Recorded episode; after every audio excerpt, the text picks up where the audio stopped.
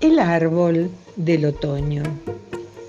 Hace mucho, pero muchísimo tiempo, en una aldea lejana vivía un indio muy especial. Era un trotamundos. Recorría todos los países y cuando regresaba a casa, los demás indios lo recibían con alegría. Se llamaba Corre Caminos.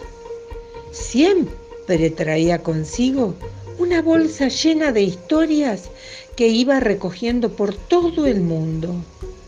Nada más llegar se sentaban todos alrededor de la hoguera y escuchaban sus relatos. Un buen día les dijo que había una tierra que tenía un clima tan suave que podía decirse que siempre era primavera. Y en ocasiones los árboles vestían colores dorados y rojas. Se llamaba el otoño. Los otros indios no le creyeron porque nunca habían visto árboles de aquel color. No conocían el otoño. Solo tenían invierno, primavera y verano. Debería traer un árbol de otoño y de esta forma Correcaminos recorrió el mundo preguntando a la gente dónde podía encontrar el otoño. Pero nadie le sabía contestar.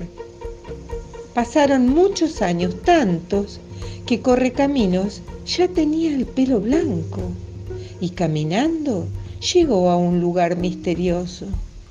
En una cueva encontró un gigante que se presentó como el Señor del Frío. Este le dijo, si de verdad querés encontrar el otoño, te va a costar la vida. ¿Serás valiente? Correcaminos contestó que sí. Siguió el camino que le indicó el señor del frío y encontró cerca de su aldea, al lado de una roca donde nacía la fuente del otoño, y probó su agua. Entonces notó que sus pies se hundían en la tierra, como si tuvieran raíces, y que sus brazos y manos se estiraban llenándose de hojas rojas y doradas. Una suave brisa perfumada llegó hasta el pueblo.